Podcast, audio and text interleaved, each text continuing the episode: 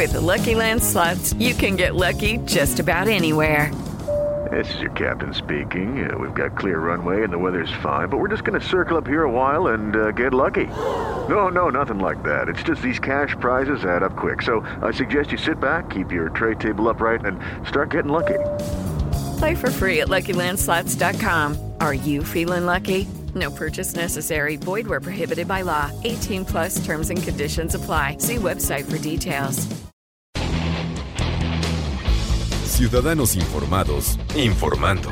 Este es el podcast de Iñaki Manero, 88.9 Noticias. Información que sirve. Tráfico y clima cada 15 minutos. Rodrigo González, especialista en comportamiento de perros, director de la Asociación Ladridos Ayudando y de la Escuela Canina Humanos Ladrando. Una de las grandes particularidades de los perros para salvar vidas y para ayudarnos y para trabajar con nosotros es su olfato. Finalmente, los perros, los perros sobre muchos otros animales viven en un mundo de olores, también de sonidos, pero principalmente en un mundo de olores. Eh, huelen desde luego, eh, o sea, los perros están, están eh, siempre alerta precisamente por los olores que les llegan. Entonces, es tan extraordinario este sentido del olfato, sobre todo de ciertas clases de perros, de ciertas razas de perros, que pueden detectar incluso un cáncer en una persona antes de que este cáncer se empiece a desarrollar, o antes incluso de que salgan los análisis. Es realmente maravilloso el sentido del olfato de los perros. Y, esto puede entonces salvar vidas, porque en el momento en que el perro hace esto, se hace un análisis exhaustivo de la persona, se descubre que efectivamente hay células, hay células que están eh, creando un tumor, y se, pueden, se puede lograr hacer un tratamiento efectivo y un tratamiento rápido, un tratamiento eh, a tiempo para poder salvar la vida de esta persona. Los perros adiestrados para detección olfatoria, por ejemplo, en los aeropuertos, en ASICA, ¿no? Para detectar este, pues algún tipo de, plantas que entren al país o de, o de alimentos que entren al país y que puedan ser un riesgo también para la agricultura. ¿Cómo estás? ¿Cómo estás, mi querido perro Rodrigo? Buenas tardes. Iñaki, mañana que nos escucha, pues muy contento, la verdad es que eh, impresionado, tuve la oportunidad de ir al, lugar de Senacica en donde trabajan estos perritos que como bien mencionaba se encargan pues de detectar en productos alimenticios este pues lo que podríamos plantear como posibles plagas o virus que luego podrían ser completamente incontrolables y de eso sabemos de sobra. Y en este complejo al que fui, la verdad es que me emociona mucho compartirles que domine el amor y el trato digno y ético a los perros que ahí trabajan. Desde que llegas eh, te encuentras con una estatua de Morgan, un perro que fue rescatado de un albergue y, es una inspiración para el trabajo que ahí pues ellos eh, realizan. Este, incluso ahora, en las épocas, tienen una ofrenda de los perritos que hayan trabajado y sale este perrito de la estatua de nombre el, este Morgan un perrito tuerto, un perrito que, este, pues trabajó varios años con ellos y que, insisto, pues sigue siendo para ellos la inspiración. Eh, bueno, resalto indudablemente el hecho de que todos los perros, al igual que Morgan, son perros eh, de albergues, son perros rescatados, no hay una búsqueda de razas específicas, todos son animalitos que pudieron haber muerto en el antirrábico o abandonados en los albergues de por vida. Y esto yo creo que hay que resaltarlo mucho porque hay mucho de este como decirlo, racismo este, al respecto de los perros de trabajo. Y aquí eh, realmente pues es un ejemplo a seguir porque pues, son específicamente perros mestizos, sí algunas razas eh, medio sobresalientes en este mestizaje como algunos labradores, pero los que yo vi en su, mayoría pues son estos perros mestizos que hacen una labor impresionante. Platicábamos que los perros viven en un mundo de, de olores, finalmente, y son capaces de, diferenciar un olor de otro, por eso por eso los perros, eh, los perros cuando nos vamos acercando, por ejemplo, a casa, saben quién está llegando a casa desde hace mucho tiempo antes de que llegue, no solamente por el oído, sino también por el olfato, o sea, te huelen, porque cada uno de nosotros tiene un olor particular, cada uno de los habitantes de casa. Entonces hay perros con los que se, llevan mejor con una persona de casa que con otra. Y a veces ahí están paraditos esperándote. A lo mejor tú vas caminando una calle antes y ya el perro ya se paró así frente a la calle y, ya te está esperando, ya sabe que eres tú, ¿no? son increíbles, de verdad, es increíble este sentido del olfato. Bueno, también se utiliza para que, para poder eh, diferenciar e identificar riesgos sanitarios o algunas cosas que pueden dar al traste con la economía y con la agricultura de un país, por ejemplo, estos que detectan plagas. Y fue Rodrigo, ya nos estaba platicando su experiencia en, eh, en el centro donde entrenan a estos perros. Nos estabas contando, Per Rodrigo, gracias por seguir en la línea.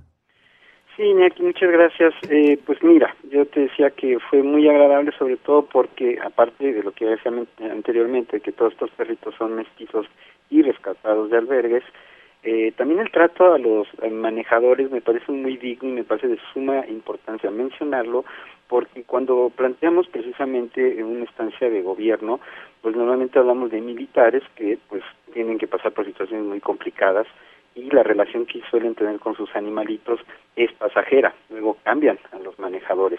Aquí no, aquí se da algo muy especial que es que se forma esta relación del vínculo muy personal a un grado tal en el que los perritos cuando dejan de trabajar, es decir, cuando ya no son funcionales para esta, para esta labor, eh, son adoptados por sus manejadores. Y eso es muy bonito porque también siempre fue un tema el que los perritos de, pues, de dependencia del gobierno fueran sacrificados al terminar su etapa de labor. Y aquí son dados en adopción o se van con sus manejadores por dicha relación. Ahora, en el proceso en el que están siendo entrenados y trabajando, pues esa relación es fundamental para que se dé con mucho gusto y de aquí se crea incluso un, este un programa también de perros de confort que es muy interesante porque son animalitos que están también en los aeropuertos precisamente dando confort a, a las personas que están ahí.